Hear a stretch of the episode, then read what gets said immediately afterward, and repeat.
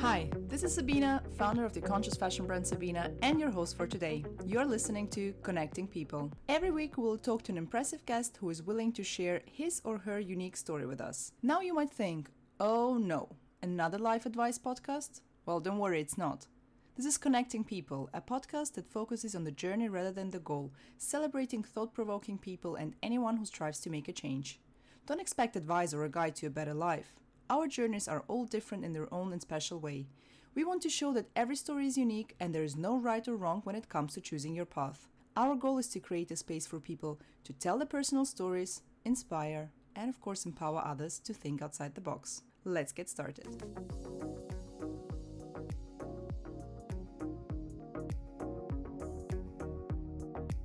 Today's guest is Janos Amstutz. Janos is a university lecturer on the topic of using augmented reality for communication and e commerce and the founder of HoloMe. HoloMe is a London based company that uses human holograms in augmented reality.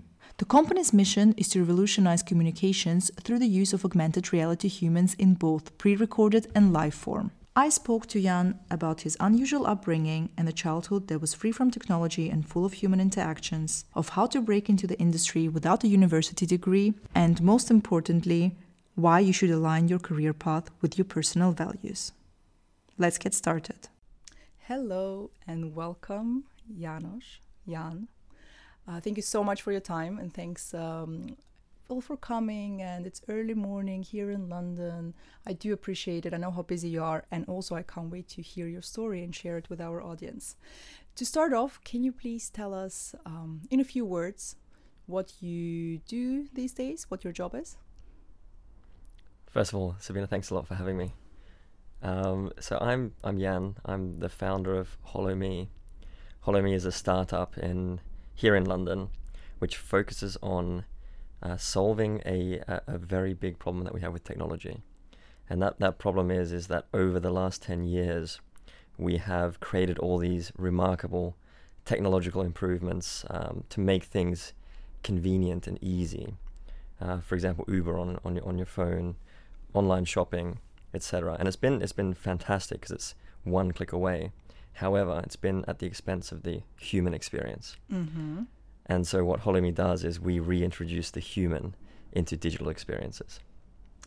And I can confirm it's very exciting. We have also previously worked with HoloMe. Um, that's how we know each other. Usually, this question comes up later, but I usually tell um, the audience and our listeners how I met the people um, that I bring on the podcast because obviously it's about transparency and also it's, it's called connecting people. So that's not really, really how we met, but kind of how we met through work.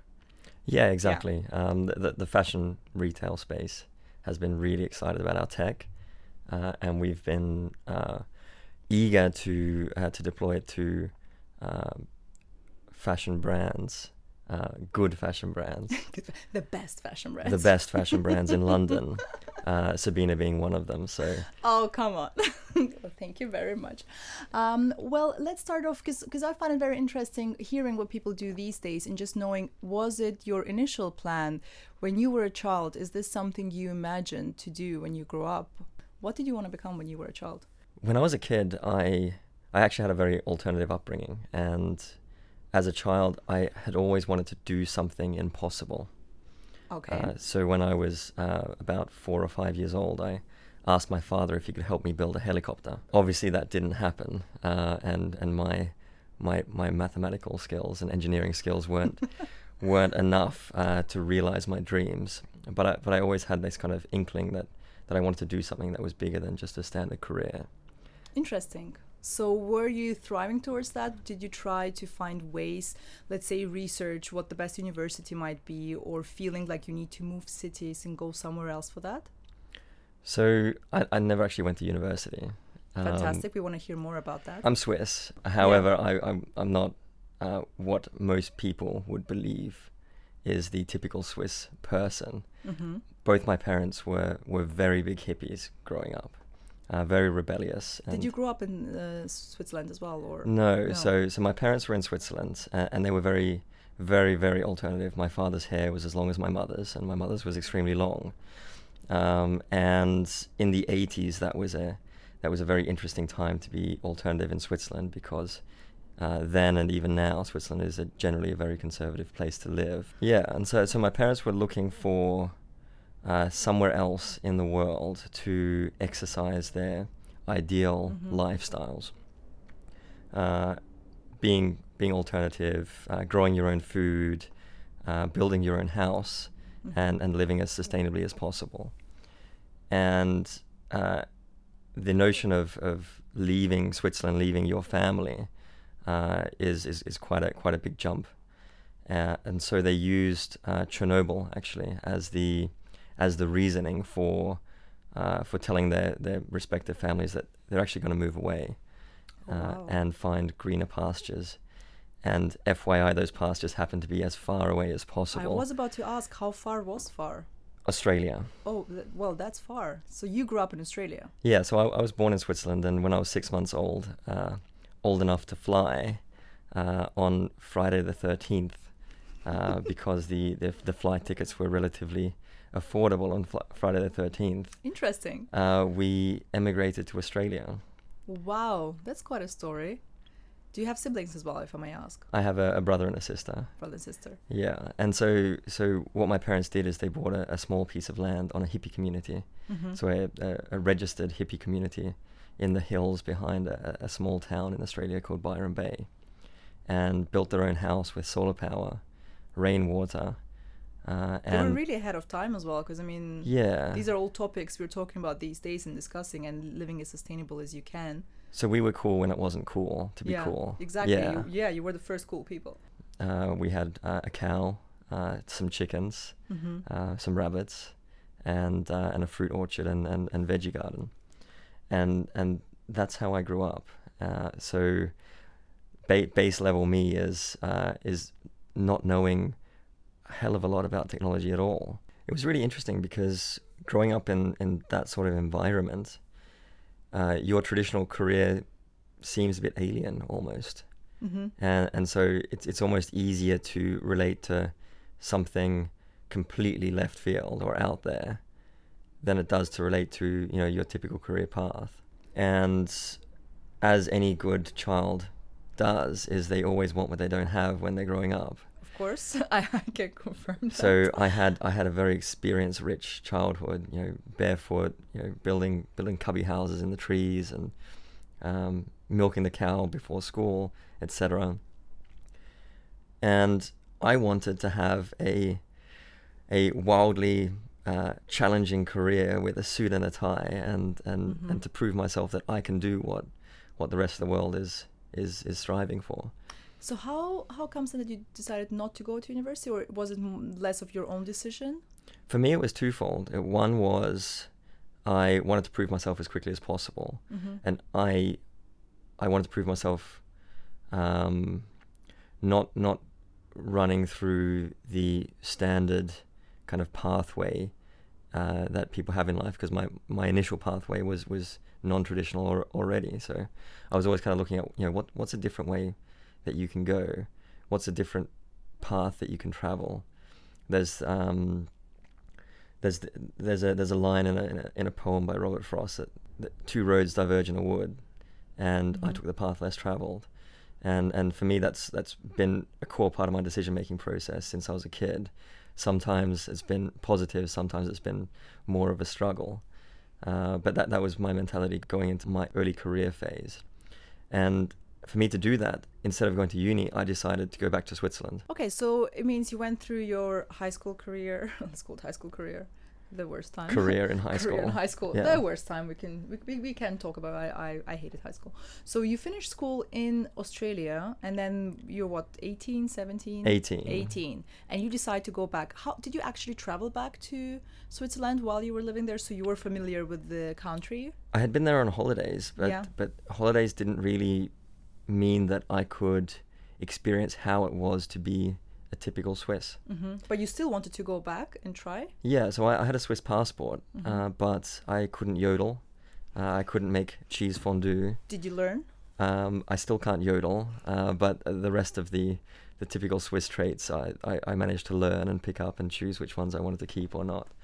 So so yeah, when I was 18, I, I took a one way ticket uh, and and flew back to Switzerland. what did your parents say Um, they've always been they've always been very supportive of my decisions. hmm Um, whether or not they approved or thought it was a good idea That's quite rare. remains to be debated. I think. Yeah.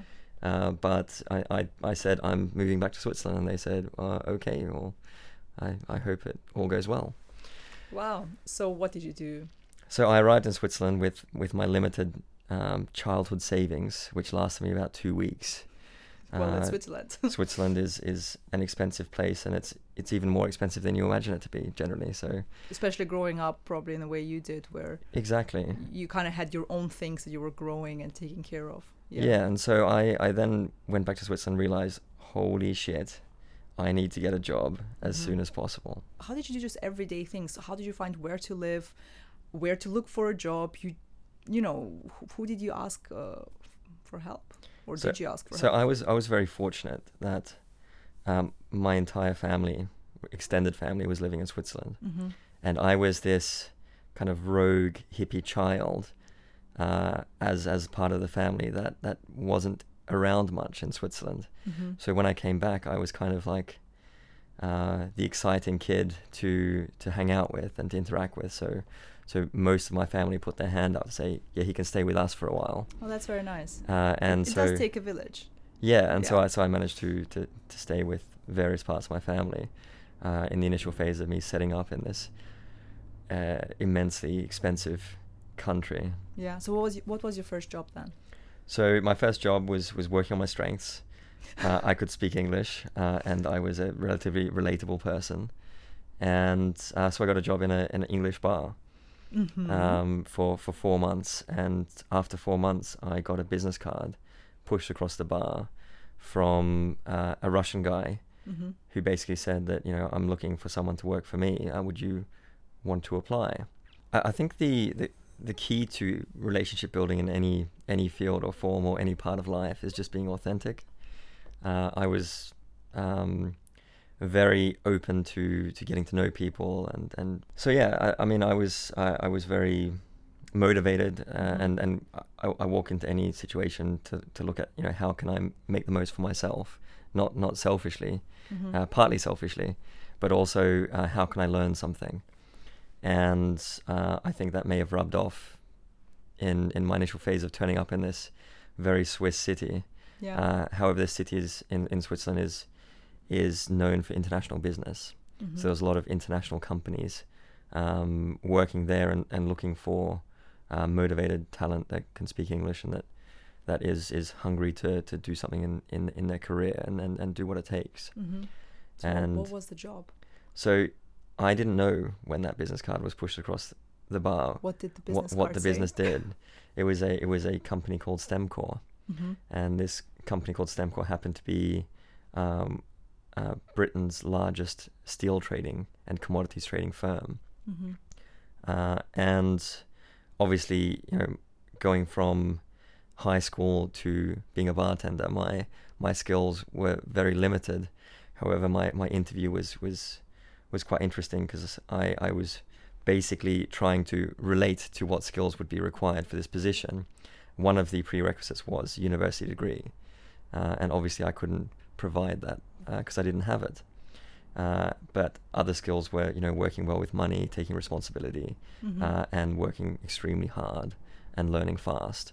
And all those skills I could translate to any other part of my my upbringing or my um, my initial uh, work in the bar. Did you tell them that during your interview?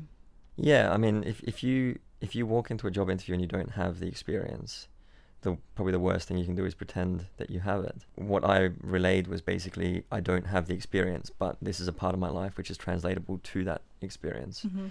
Uh, and the one the one thing I think may have got me the job in that instance was at the end of the interview, I said we should hire me as a collective we, uh, and if we think that I'm not able to do the position within the first two to three weeks, we should fire me.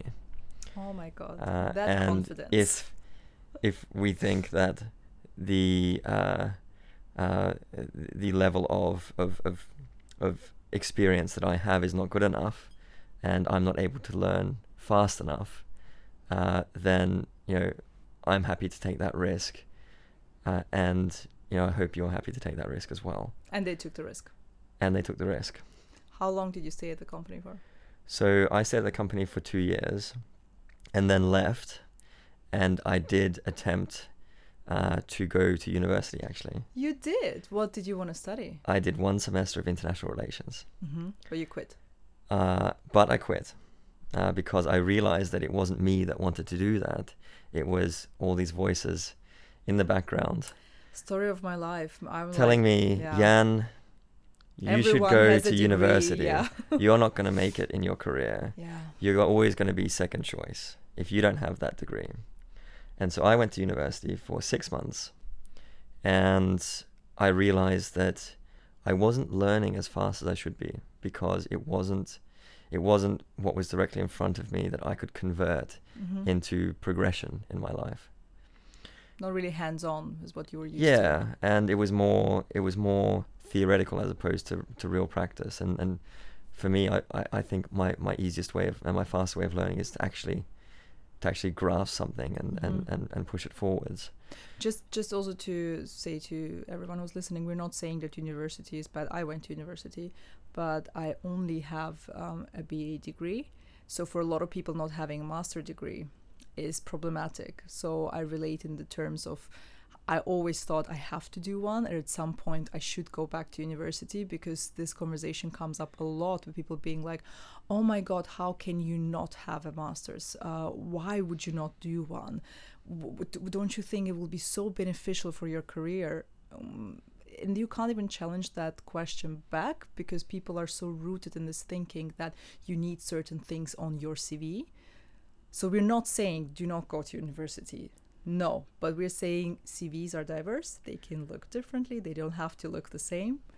I'm Just gonna, do you. I'm going to challenge that a little bit of course, go ahead. um, I, I think it's there's there's certain career paths and, Yeah. and certain um, careers that that the best way to to get in and to excel at that career is is to go through that is very true. university. Medicine. for example yeah, yeah, if i want to become a doctor yeah, i would true. i would definitely not recommend yeah, uh, I don't want to go to a doctor just either. just learning by doing and and jumping into a you know surgical practice Yeah, that is very true. I agree with you a hundred percent. But obviously, we're talking here more about creative careers yeah and um, kind of special types of careers. Let's so, call it so there way. are there's there's these modern career paths that even even the way I did it is is almost taking the long way round in, in certain certain career paths.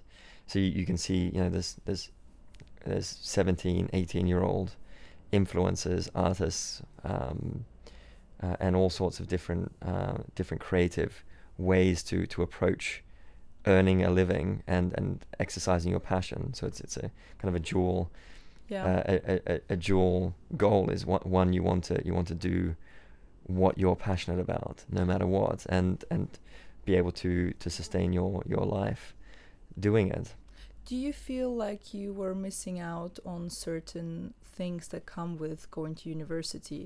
The network you build there, or um, you know, other people you meet that might be beneficial for your future, or even things like making friends. Because I think it, co- it might be quite tough because you moved back to Switzerland when you were 18 and you went straight into having a job usually people are way older than you are it's difficult to bond they either have families and their own life happening what did you do with your kind of social and personal life it's it's really interesting because that they're the exact reasons that were given to me to why I should go to university mm-hmm. so I, I was 20 and I, I kept being told you need to go to university to make the network Mm-hmm.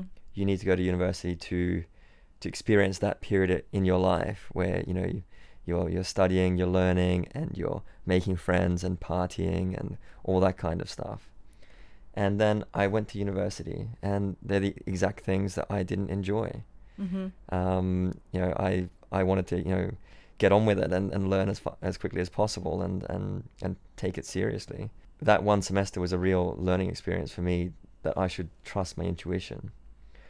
And it was really interesting. At during that first semester, I had learned that um, when I would finish my four year degree, I would earn half of what I was earning in this commodities job Mm-hmm. uh, that I had just left. And then uh, and then my commodities job called me up after six months and said, Jan, we're struggling to replace you. How is university going? Can we talk? And I said, yeah, we can talk. Great. Um, and they uh, they brought me back uh, on a much higher salary than I had before to incentivize me to uh, to come back and, and, and rejoin the team. Fantastic. Uh, and so for me, it was it was it was a de- decision that was relatively easy to take uh, because I felt like I was I was moving forward faster in, in my career progression and, and where I wanted to go. I do feel that sometimes we are moving too fast and it's getting out of hand. How fast is too fast and is endless growth possible? How do you feel about it? Do you feel like you're maybe not good at slowing down when you should? I think it I think it all depends on on what your goal is and at the end of at the end of the day your career is is going to take up most of your life more more of your life than almost anything. Exactly uh, but isn't it then about the journey rather than the goal? Because exactly. you say that you're moving so fast towards a goal yeah so it, it's about what you want to achieve. would you say that you're sometimes missing out on the journey? I know it's a very challenging question but i would say no.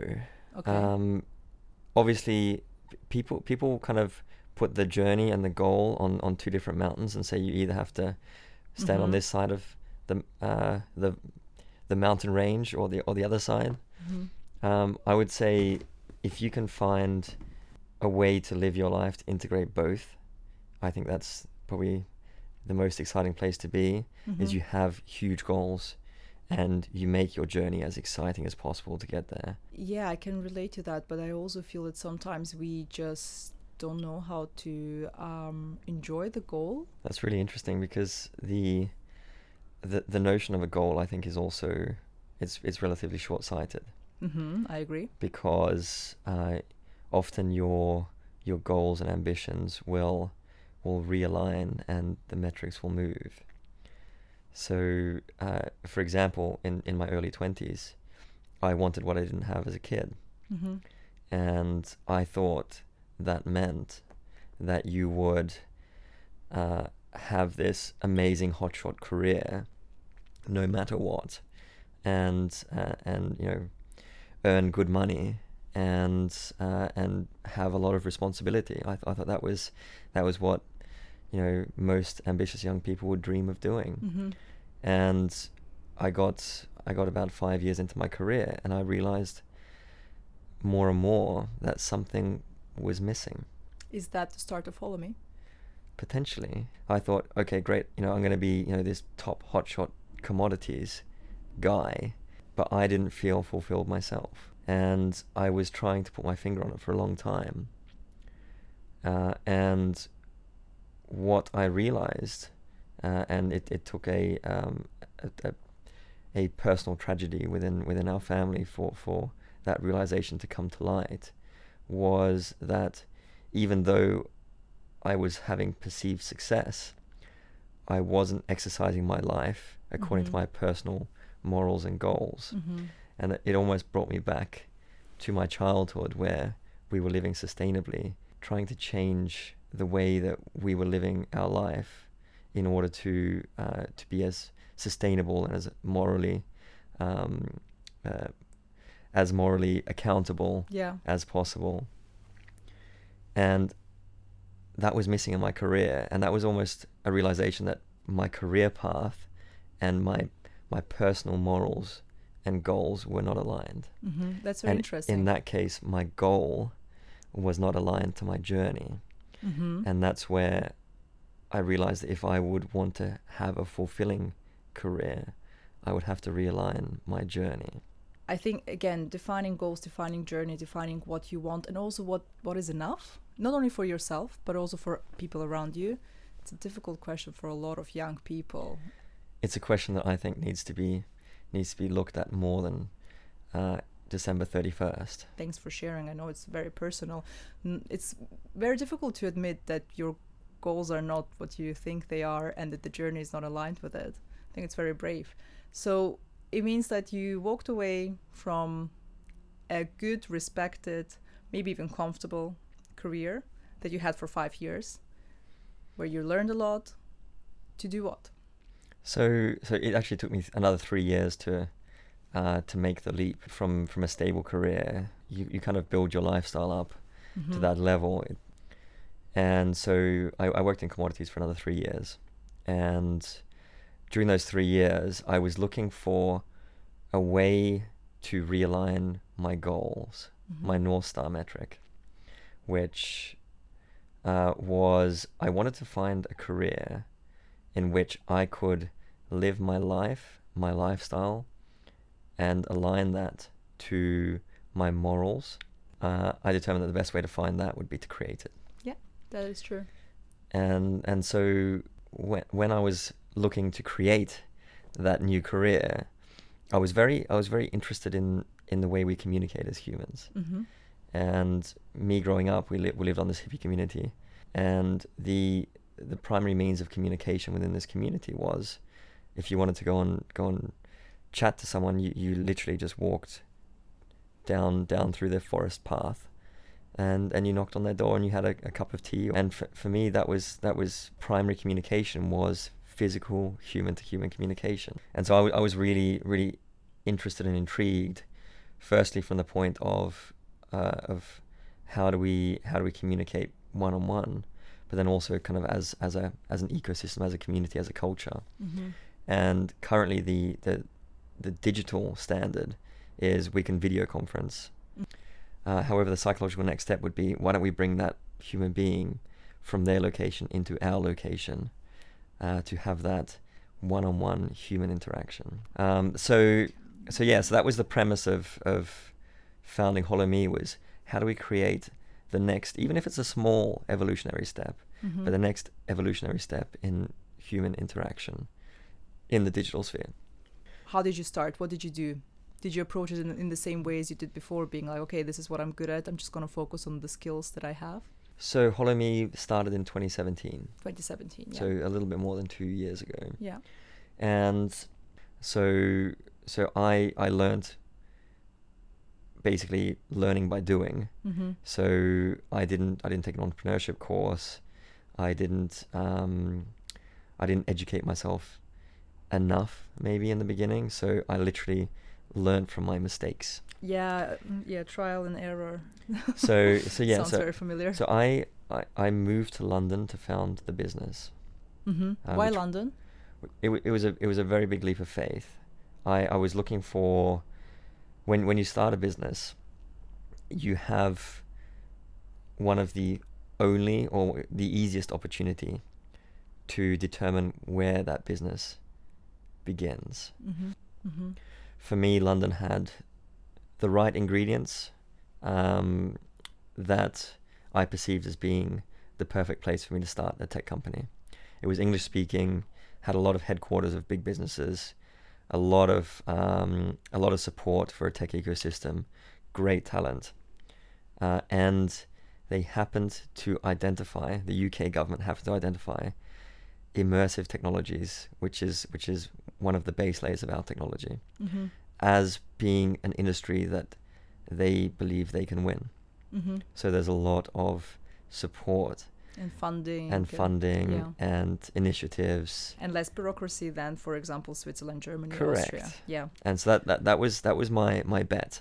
Yeah. And I must admit I didn't do as much research as I should have, but it was a lucky a lucky bet. Sometimes you just have to go for it because this opportunity comes up and it will be gone if you don't take it. E- exactly. Yeah. And and that was that was that was my leap of faith basically in in founding the business in London.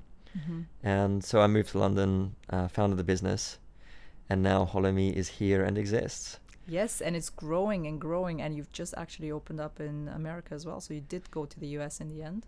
Yeah, so so we um, we use London as as our our kind of foundational rock, and and yeah, and so we we've just opened our New York office, which is fantastic. Super exciting. Good for me, Congratulations. difficult for my sleep, Yeah. lots of flights, uh, but but yeah, it's really exciting for us to be uh, jumping into the U.S. market um, so quickly. Yeah, no, it is really quickly. I mean, within a bit, a bit more than two years, as you said. Um, and you've done some really great projects last year. I think, especially, I feel like obviously I've been following your journey from almost the beginning, and I feel like especially last year was uh, quite a big push towards one of your goals, I guess. yeah, I mean, I think I think my my current goal, uh, and and I, I think we all need to reassess our goals on a very regular basis. Of course. But my current framework uh, for for my life is basically do everything possible to live your life in in a way that you can you can feel morally satisfied Mhm. and that you can always learn something new and test yourself. So you feel like it's important to have a purpose. Definitely. Yes. Definitely. Um, now you kind of told us your um, whole, not whole story, but um, a big, very interesting part of it. What would you say were the three milestones if you would have to pick three? I, I look at my life as an analogy of, uh, or my career progression as an analogy of, of, of growing up, Mm-hmm. basically. So, my, my first miles, milestone of becoming a child, career wise, Mm-hmm. was was literally uh, jumping into a career that I was you know, grossly uh, underskilled for, or or not capable of doing, but but but working my absolute ass off. That was my first big milestone. I was I was really proud of that as um, as as kind of uh, being able to supercharge my pathway into into going towards my my goal at Mhm. the time. The the the second big milestone was actually aligning aligning my goal to my morals and and to to how I want to exercise my life as as a human being. Mm-hmm. and that's that's what I perceive as kind of my adolescence. Your your teenage years. yeah my teenage years in in a kind of a career sense. And and that happened um around about 3 years ago. And my my third big milestone I think is is upcoming this year. And it is it is really I've been able to maneuver myself in in a position in in my company Mm-hmm. uh, where where the team is big enough and the vision is defined enough for me to really fine tune and fine finally calibrate. And also step away a little bit, maybe. Correct. Have some rest. Yes. Correct. To take to take my to take my my role within that dream within that business Mm-hmm. uh, and and literally only be doing the things that are valuable to me. Oh, that's beautiful. I like that. So, if you could go back in time um, and give your younger self that one advice, let's say going back to your teenage years, what would it be?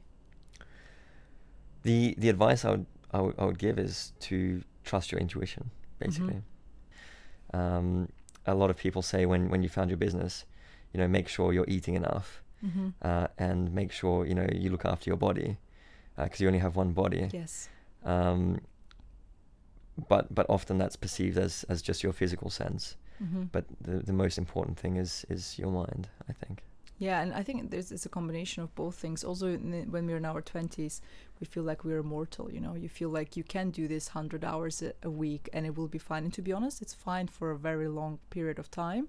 And one day you wake up and you can't move, and you feel tired like never before. So it's a very good advice to take care of yourself and start taking care of yourself as soon as you can. I, I think that's a very a, a very interesting learning Yeah. curve and and I put that in my my adolescence phase of of my Mhm. career progression is that um sometimes it's better to play the long game than it is to play the short game Most of the time, it's better to play the most game. yeah Yeah. it, it it it depends on what what phase you are in the business i think I th- I think I'm definitely career wise. I- I'm definitely a teenager. I didn't I didn't reach adulthood yet, but uh, going there. Um, so obviously talking about skills, and you kind of kind of shared your thoughts on it already. What what skills are required, or what skills you had that you were trying to um, use in your first job. But what do you, do you think is the skill of the future? that's a really good question i think the biggest skill set that is going to to make the future is uh, is people thinking outside the box Yeah. and thinking obviously creative uh, we we thought for a long time that creative won't be attacked by robots.